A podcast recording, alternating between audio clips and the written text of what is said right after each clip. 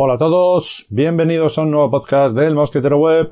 Hoy vamos con otro especial, con otro preguntas y respuestas. Ya sabéis que en el canal de Mosquetero Web en canal podéis dejarme preguntas y que respondo eh, una vez al mes. En este caso tocan las preguntas de diciembre. Eh, pasaros por el canal, además están bueno, estáis poniendo comentarios a las cosas que voy poniendo y se crean conversaciones interesantes. Por ejemplo, la última es sobre SSDs. Eh, puse una oferta de un SSD y hemos estado hablando sobre las marcas, sobre qué precios más o menos están bien, eh, sobre si se puede revivir con un SSD un equipo antiguo, sobre, bueno, distintas cosillas que son, son curiosas, son curiosas. Entonces, bueno, vamos con lo que es, que me dejáis preguntas y vamos con la primera. Me dice Gerba, me dice, ¿qué piensas de una persona de 40 años quiera estudiar una FP de programación con DAM o DAO? ¿Qué piensas de que una persona de 40 años quiera estudiar una FP de programación con DAM o DAO? Pues pienso que fenomenal, fenomenal. No hay eh, una edad para, para estudiar, no la hay, realmente no la hay. Em, con el paso de los años puede que estés perdiendo frescura, te cueste más leer, te cueste más incluso a lo mejor comprender, eso es evidente, ¿no? Hombre, con 40 años, yo creo que todavía eres bastante joven, o no sé si eres tú o lo preguntas por otra persona, o sea que en principio no, pero ya con 50, con 60, pues igual tus capacidades intelectuales bajan. Bueno, eso requiere más esfuerzo simplemente. Requiere que lo que antes a lo mejor tardabas eh, dos horas en leértelo, y comprenderlo, pues a lo mejor ahora necesitas tres, pues nada más. Pero bueno, con 40 años perfectamente. Yo tengo alumnos eh, con 40 años sin ningún problema. Tengo muchos o, varios por encima de los 30 siempre, todos los años. Y los he tenido incluso por encima de los 50. Evidentemente, mm, digamos que a la gente que más edad tenía le costaba más, pero también porque eran una generación que no había crecido con los ordenadores y a lo mejor estaba muy lejos de, de manejar equipos y entonces a veces tenían hasta problemas para manejar el sistema operativo a nivel de usuario. Entonces, claro, mm, eh, digamos que los inicios son más duros.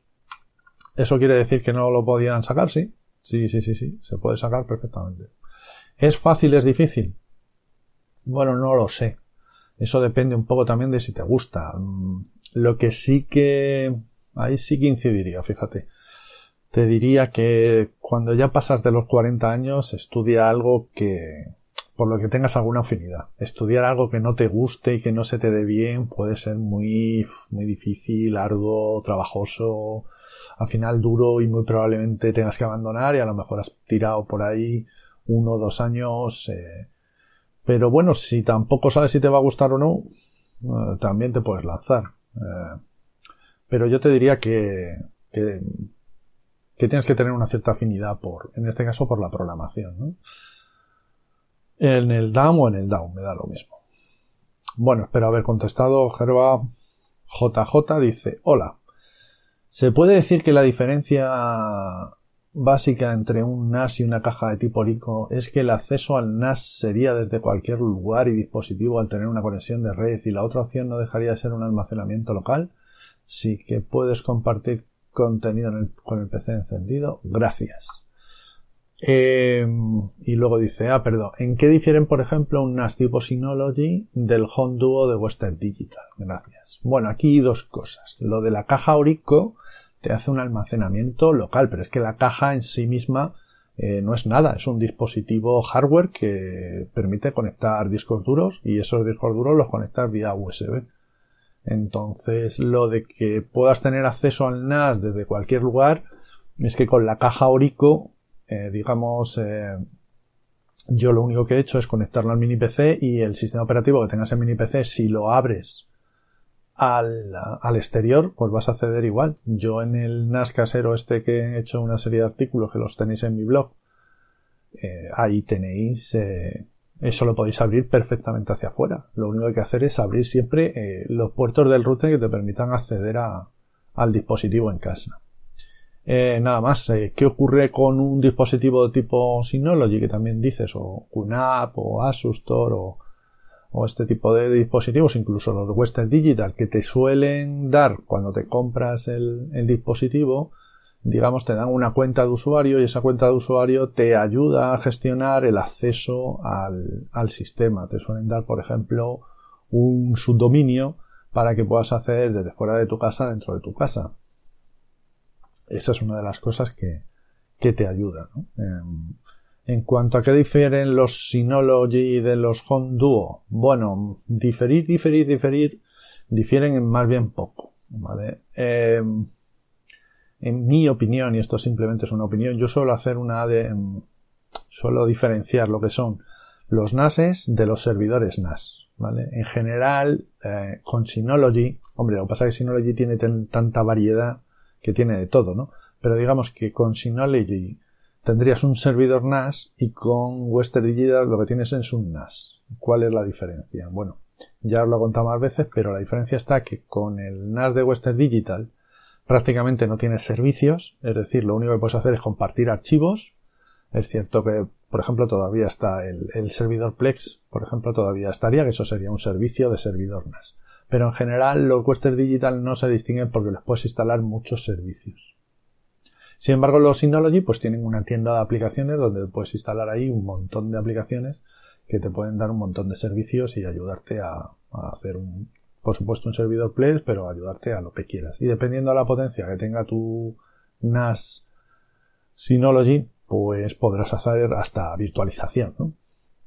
Por ejemplo, entonces por eso yo me gusta distinguir un poco servidor NAS, NAS de NASes, ¿no? Entonces yo siempre digo que los Western Digital está muy bien como NAS, porque te permiten pues, compartir carpetas, crear un servidor FTP, un servidor NFS, algo que te permite compartir archivos y ficheros y, y poco más. ¿Vale? Y eso lo hacen bien. Lo hacen bien y si tú lo que vas a hacer es utilizar el, el NAS para tener copias de seguridad, por ejemplo, pues eh, perfectamente te vale un Western Digital, sin ningún problema. Ahora, si ya lo que quieres es empezar a instalar otro tipo de servicios, que si una VPN, que si em, un servidor que te digo yo de podcast, por ejemplo, ¿no? O este tipo de cosas, pues entonces lo que necesitas a lo mejor es un servidor NAS de tipo Synology o, como yo os he estado comentando, eh, cogeros un, haceros vuestro NAS casero, ¿no? Que es de lo que van los últimos artículos. Eh, ya sabéis, tenéis de estos temas que estoy hablando es que tenéis bastantes artículos en el, en mi blog, en el diario de Mosquetero Web, tenéis una serie del, del NAS Western Digital, y tenéis una serie del NAS casero. Entonces, bueno, ahí un poco cada uno elige, ¿no? Eh, no sé, eh, los de Western Digital a mí me gustan porque tienen ciertas características sencillas que me parece que pueden estar bien. Los de Synology QNAP están genial, estás pagando, digamos, eh, un exceso de precio, pero a cambio estás obteniendo un montón del software y los servicios que te está dando la marca, ¿no? Que también hay que pagarlos, claro. Y montarte el NAS casero, pues bueno, es un buen ejercicio para aprender y para, bueno, pues ahorrarte dinero, incluso para reciclar, para reciclar hardware, ¿no? Entonces, bueno, ah, no sé, ah, espero haber respondido a tus preguntas, JJ. Dailos, Dailos me dice si no tuvieras en cuenta el tema dinero, como empieza ya la frase, ¿no? Si no tuvieras en cuenta el tema dinero, ¿qué smartphone tendrías y por qué? Mm, muy buena, muy bueno, muy bueno. Si no tuviera en cuenta el tema dinero, ¿qué smartphone tendría y por qué? Mm, bueno, en principio, dada mi mentalidad, mi educación, siempre voy a tener en cuenta el dinero. Es así, es así. Siempre voy a tener en cuenta el dinero. Pero bueno, Voy a intentar responder lo mejor que pueda. Mm, a ver, en principio eh, no tendría un iPhone, ¿vale? Porque iOS no, no, no, no, no está hecho para mí, eh, o yo no estoy hecho para iOS, no sé, ya sabéis que siempre digo esto. Entonces, en principio no creo que tuviera, o sea, tendría Android, creo, que es lo que tengo. Y luego, ¿qué smartphone tendría y por qué si no tuviera en cuenta el dinero? Mm, pues yo creo que tendría el que tengo ahora, yo creo que un Note 20. A lo mejor tendría el Note 20 Ultra. Mira, igual tendría el Note 20 Yo creo que sí. Si el dinero no fuera importante, yo creo que tendría un Note 20 Ultra.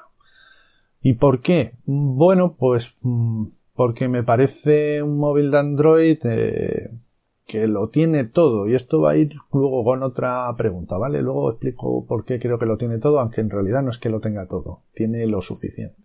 Pero luego creo que hay alguien que me había preguntado eso. Así que espero que no se me olvide. Ah, bueno, es que eres tú, ahí lo sé que me va a hacer la pregunta. Dice, ¿qué tiene que tener para ti un smartphone que lo tenga todo? Pues cosas que día a día de hoy no incluyan. Eh, para mí un smartphone te tiene que permitir hacer lo que tú hagas con el smartphone. Es decir, es que cada uno de nosotros hace cosas distintas. Por ejemplo, hay mucha gente que le da mucha importancia a la fotografía. Yo no. ¿Por qué? Porque yo hago fotografías casuales. Para mí un móvil como el LG G7 de hace tres años, el que acabo de cambiar, ya hace suficientemente buenas fotos. Yo no necesito más fotografías, pero entiendo que haya gente que sí que necesite eh, mejores fotografías. Por ejemplo, otra cosa que a mí me da igual es el vídeo, que si la estabilización de vídeo y tal. Yo no hago vídeos. No hago un vídeo a lo mejor cada tres o cuatro meses y muy de casualidad y poco más. O sea que mm, yo tampoco necesito eso.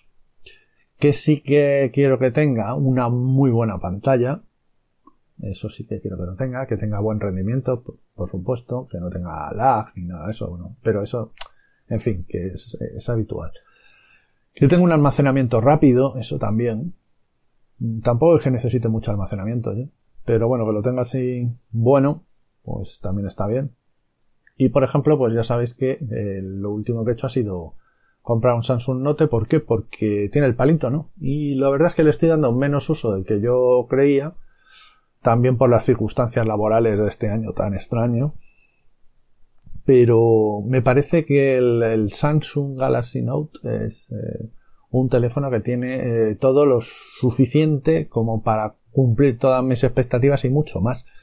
Y me parece que es un móvil que sí que lo tiene todo. Eh, yo no le he hecho falta nada. ¿Tiene una buena cámara? Sí. ¿No es la mejor? No. Pero bueno, yo es que no necesito la mejor cámara. Tampoco soy fotógrafo. Bueno, para empezar no tengo ni idea de fotografía. Con eso ya. ¿Tiene la mejor cámara de vídeo? Pues no tengo ni idea, no hago vídeos. Em, ¿Tiene una buena pantalla? Pues a mí me parece fantástica. La respuesta táctil, también maravillosa. La batería, ¿podría ser mejor? Sí, pero para mí está siendo suficientemente buena. Creo que eh, está muy bien. Eh, no sé qué más. El hecho de tener palito, bueno, es diferencial. Eh, ¿Alguien más tiene un palito que funcione como el S Pen de Samsung a día de hoy? Bueno, la gente dice que el palito de, de Apple, el Apple Pencil, bueno, yo cuando lo usé en el iPad no es lo mismo que en el móvil, pero bueno, también tengo yo el S Pen de la Tab S6. A mí, a mi entender, para lo que yo lo uso, el S Pen es eh, mejor que el Apple Pencil.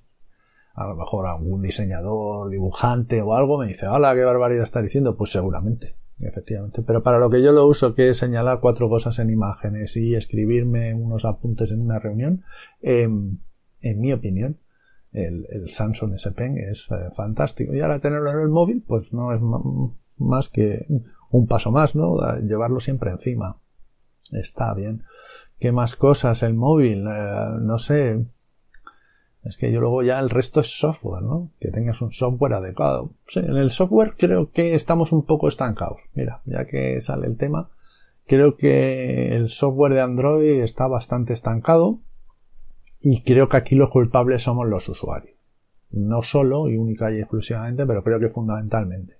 Si no pagamos por las aplicaciones, los desarrolladores no van a hacer aplicaciones de las que no pueden vivir. Es así de sencillo. Y luego, si hay software libre y no hacemos donaciones, pues lo mismo. Tarde o temprano esa persona abandonará el proyecto, ¿no?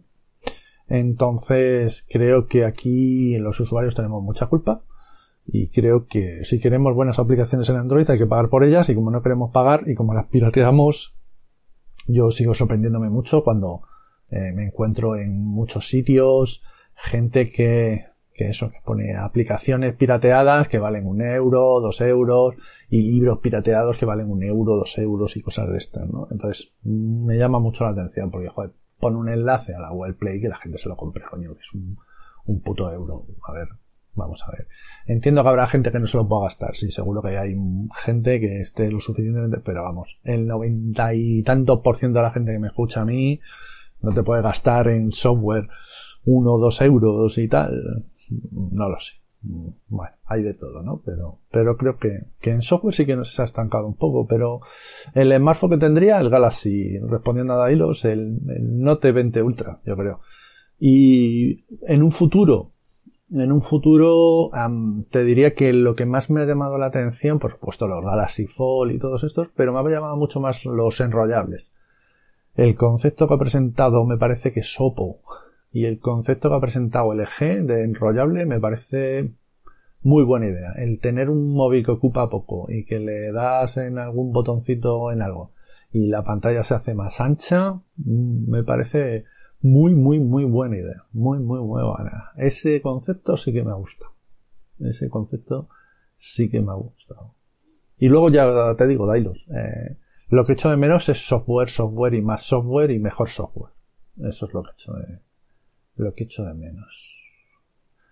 Bien, eh, José Jiménez comenta a Gerba sobre lo de estudiar con 40 años y dice que por que hay que tener suerte porque en su comunidad, en Andalucía, es muy muy difícil entrar. Tienen preferencia la gente joven de la ESO y como hay escasez de plaza pueden pasar años para entrar.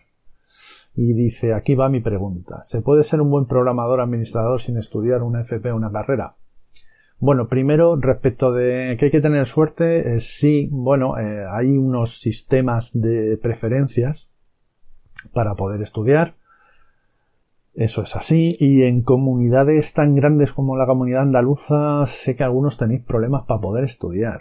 Porque a lo mejor eh, el sitio donde tenéis plaza, pues os pilla muy, muy lejos, ¿no? Aquí en Madrid, eso, como es una comunidad muy chiquitita, entonces los centros están eh, más cerca. Porque, a ver, eh, plazas hay muy pocas, es verdad. De hecho, debería de haber muchas más plazas de FP. No sé por qué no se sacan más. Una de las razones por las que no se sacan más es porque no hay profesores para poder enseñar eh, a esos alumnos, ¿vale?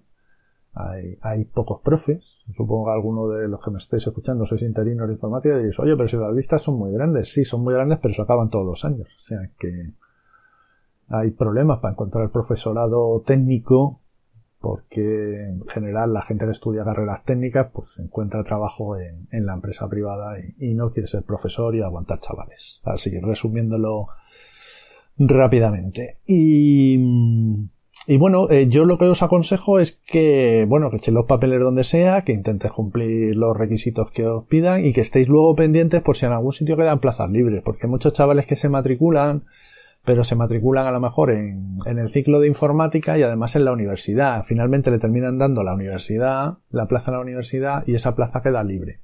Suele haber un sistema de reservas, pero a veces ese sistema de reservas también se acaba.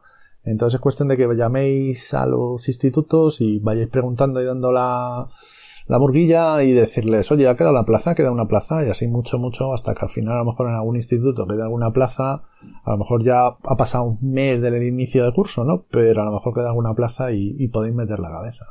Mm. Eso es así. Y luego, claro, a lo mejor que pasa que te queda una plaza, tú eres de Sevilla y te queda una plaza en Málaga. Y dices, hostias, no me voy a ir a Málaga. Eso es una putada. No voy a decir que no. En fin, y luego también están surgiendo, que esto creo que también me lo ha preguntado alguien, em, eh, bueno, estudios a distancia. Todas las comunidades eh, autónomas están implementando la enseñanza a distancia en la formación profesional. Entonces es cuestión de que os informéis en vuestra comunidad e intentéis entrar en un ciclo a distancia. Ya os digo yo que estudiar a distancia es duro de cojones, te diréis es más duro el presencial. Más duro en cuanto a que tienes que perder tiempo en ir allí, en salir de allí, en aguantar allí, después de haber estado trabajando, eso es jodido. Trabajar y estudiar es bastante jodido, la verdad. Y es admirable. Pero, pero bueno, el, eh, la enseñanza a distancia es muy dura porque requiere de hábitos y en general la mayoría de la gente somos muy malos con los hábitos de trabajo. Entonces se nos da regular estudiar a distancia.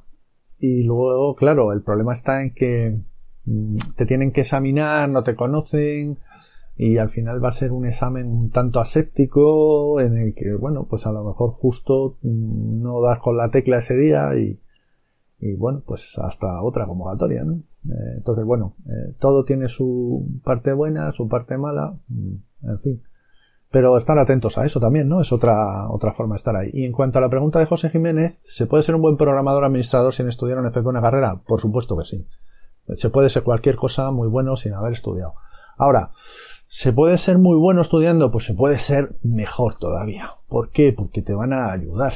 Primero, mmm, normalmente lo que deberíamos hacer los profesores es ayudar a progresar. Es decir, que a ti te cueste menos esfuerzo gracias a que yo te ayudo. A que te digo, oye, mira, aquí esto está mal, aquí eso tal. Entonces, eso va a hacer que aprendas en vez de a lo mejor en cinco años, pues que lo aprendas en dos. Bueno, pues es una buena ayuda. Pero por supuesto puede ser un grandísimo administrador de sistemas y no haber pasado por la enseñanza arreglada. Y puede ser un fantástico programador y no haber pasado tampoco por ella. Por supuesto que sí. Eh, no creo yo que no hay ningún impedimento. Además, hoy en día con los medios que tenemos, fantástico. Pero hombre, se supone que si pasas por la enseñanza arreglada, quiero creer, claro, aquí, a ver, no soy nada objetivo, quiero, quiero creer que ayudamos a la gente a progresar, ¿no? Y a que, que aprenda de forma más rápida y de mejor manera, ¿no? Que al final te estamos enseñando una serie de procedimientos que te van a ayudar a, programar. Eh, espero, espero que sea así. ¿no? Muy bien. Em, bueno, aquí hablan de que tendría que ser algo privado, concertado para estudiar o semipresencial. Eso es lo que se estaba comentando de, del tema este de la enseñanza a distancia, ¿no? Eh, y me dice Raúl, me pregunta Raúl, me dice, si no existiera Linux, ¿Usarías Windows o Mac? Qué buena pregunta, Max. Buena pregunta. En principio te diría que Windows, ¿vale? En principio te diría que Windows. Porque yo he usado Windows toda la vida, casi siempre, vamos.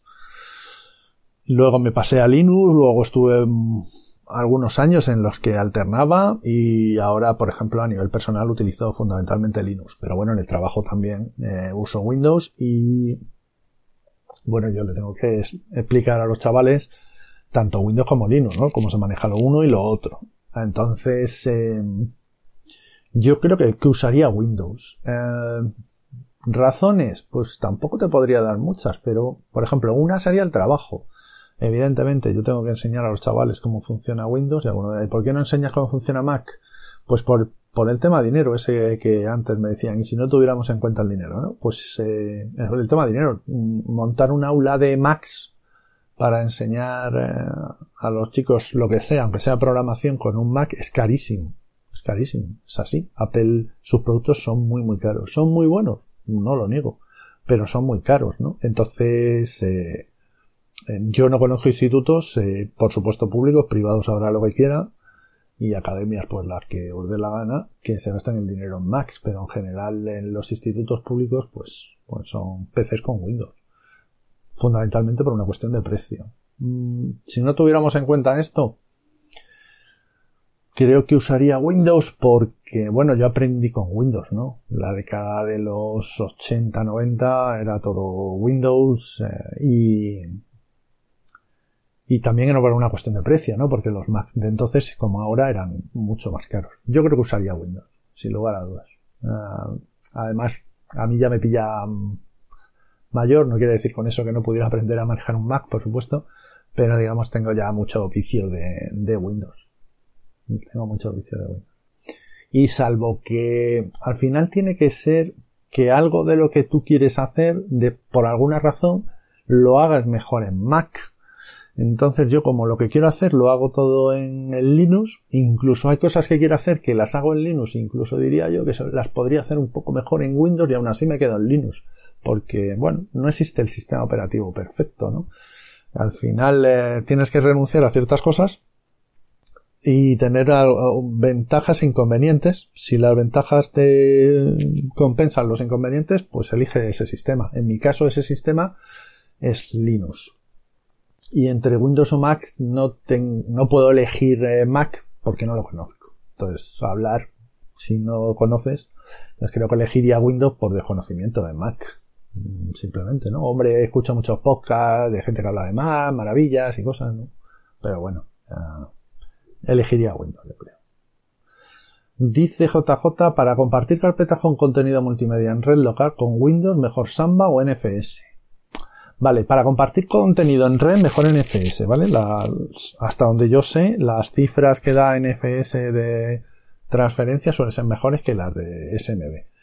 Pero claro, si estamos hablando de una red Windows 10, pues entonces te diría que utiliza SMB, claro, porque va integrado en Windows y es muy sencillo, no tienes que instalar un servidor NFS, ni un cliente NFS, ni nada de nada.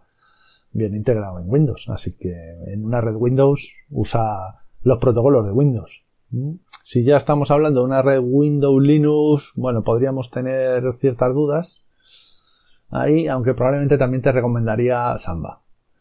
Y si estamos hablando de una red de Linux, solo Linux, pues te diría que hay NFS, sin lugar a dudas. Bueno, más preguntas que me han dejado, esta vez no en el canal, pero bueno, también las tomo nota porque habrá gente que no quiera meterse en el canal. Me las han dejado en iBox, y me lo ha dejado J. Davilape. J. Davilape me dice en iVox. Amigo mosquetero, buen audio, pregunta. Si tuvieras que quedarte solo con una tablet y un portátil, ¿cuáles serían? Gracias. ¡Guau! Si tuviera que quedarme, es que... si tuviera que quedarme con una tablet y un portátil. Vale, es que aquí vuelve a... Soy un poco pesado con el precio, pero claro, es que todo es cuestión de dinero, ¿no? Ah, si me dices ahora de los dispositivos que tengas, si tuviera que deshacerme de todos y quedarme con dos, evidentemente me quedaría con el portátil de nuevo con el Ryzen 4600H sin lugar a dudas, ¿no? El mejor dispositivo que tengo ahora mismo en casa, eh, seguro. Y la tablet me quedaría con la S6 de Samsung, seguro también, ¿no? Eso seguro, seguro. Entonces, claro, pero una cuestión de precio, ¿no? Si me dijeras, no, pero si pudieses recuperar pasta, lo vendieses y no perdieses mucho dinero y tal, igual, y tuvieses que quedarte solo con dos dispositivos, ¿con qué te quedarías? Bueno, ahora tabletas. Tengo la Duet. Pues es posible que me quedase con la Duet y con el Chewy Genibook, ¿no? Y recuperar pasta con, con el Samsung S6 y con el y con el Lenovo, ¿no? Tengo la tableta Samsung y con el portátil Lenovo, creo yo. Entonces por eso digo, es que a veces las preguntas, o sea, las respuestas siento alargarme, pero claro, hay que matizarlo, ¿no? Es que, dicho así tal cual, sin matizaciones, si me tuviera que quedar con una tablet y un portátil que tengo en casa, elegiría la, los dos gamas altas, claro. La tablet la Samsung S6 y el portátil el Lenovo. Y por último, la última pregunta, a ver si nos quedamos por debajo de la media hora, que me enrollo, dice Tyler, ¿podrías hablar del S Pen, sus aplicaciones, si vale la pena, etcétera? También de lo mejor y lo peor, según tu opinión, sobre el Samsung Note 20. Bueno, ya he hablado un poco de todo esto a lo largo del podcast. A ver, el S Pen. El S Pen es un dispositivo cuya utilidad es muy de nicho, número uno, y aun siendo muy de nicho, es una eh, tiene una utilidad muy relativa. No es una cosa que utilices a diario, probablemente. A ver, habrá gente que sí. Pero en general, la mayoría de la gente no lo vas a usar a diario y tal. La cuestión es, si, si te aporta valor. Es decir, eh, vale, lo voy a usar una vez a la semana, pero esa vez que lo uso me aporta valor. Es decir, digo, hostias, qué bien que lo tengo. Si es así, elige un dispositivo con ese pen. Es así de sencillo. Aplicaciones. En general, yo lo que lo utilizo es para tomar notas y capturar eh, pantalla.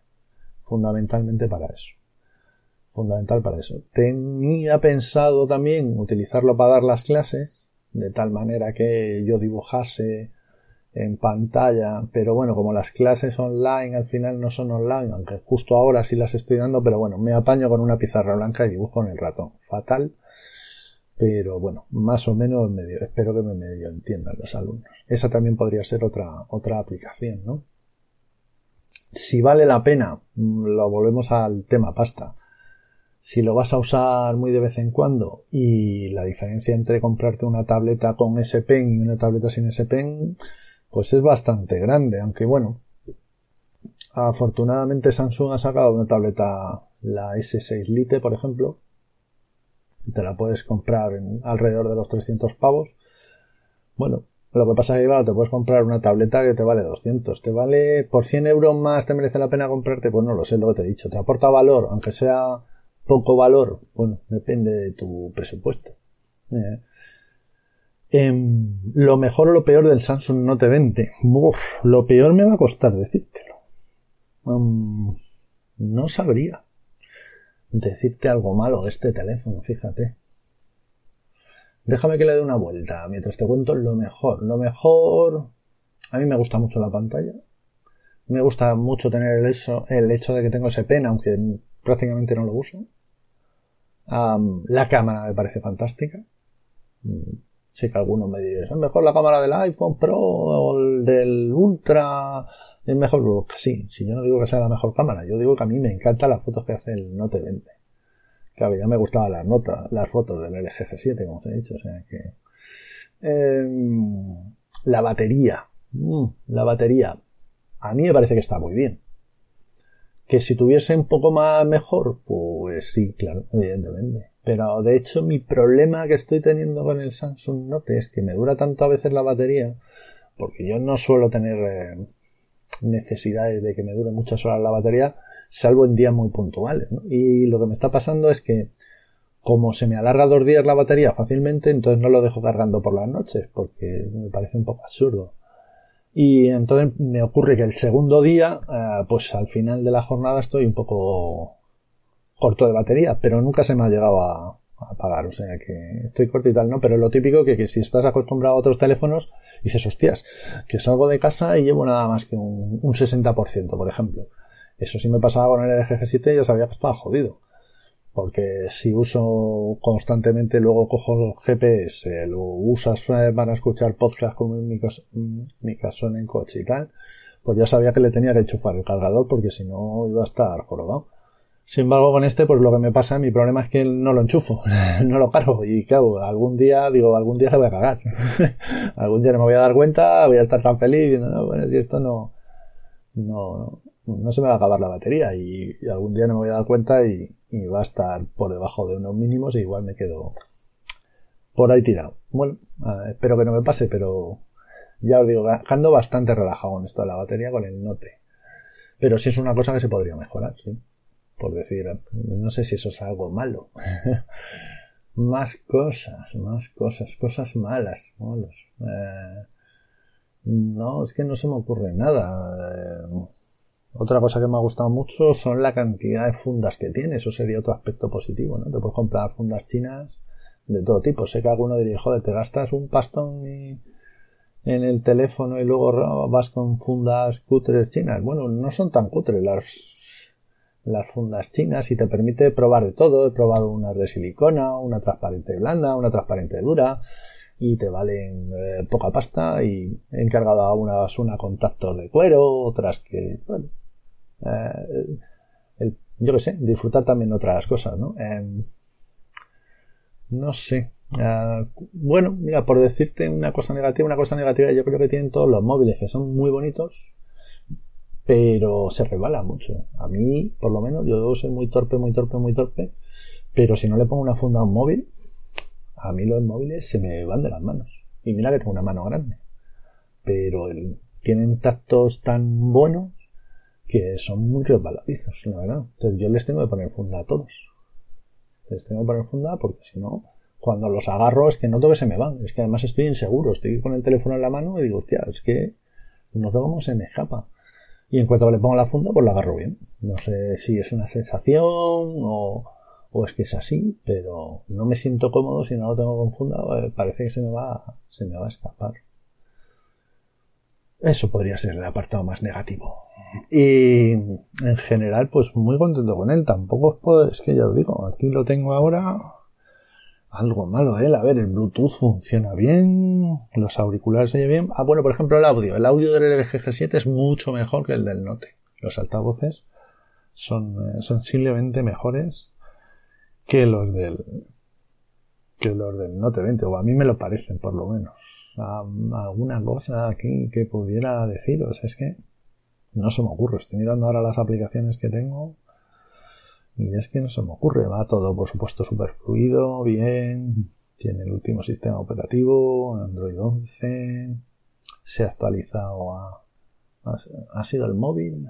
Es que no sé, como tengo tantos productos, sí, yo creo que el móvil este es el que se ha actualizado Android 11 con One UI con 3.0, me parece que No sé. Em, desde luego, todo lo que yo hacía lo, lo hacía ya bien en el LG G7 y este lo hace igual de bien. No. ¿Merece la pena el cambio? No. Gastarte 600 pavos en un teléfono no, no, no merece mucho la pena, la verdad. El LG G7 lo hacía bien, pero bueno, son esas cosas que a veces pasan, que a uno le da un calentón y, y se gasta el dinero de forma a lo mejor un tanto innecesaria. Por aquí sigo teniendo el LG G7, o sea que eh, y nada más, chicos, ya no me extiendo más, que nos hemos ido a los 35 minutejos. Así que bueno, gracias a todos por participar, por hacer preguntas y recordad que en Mojetero Web en canal pondremos de nuevo las preguntas de enero y podéis preguntarme lo que creáis conveniente de lo que estiméis oportuno.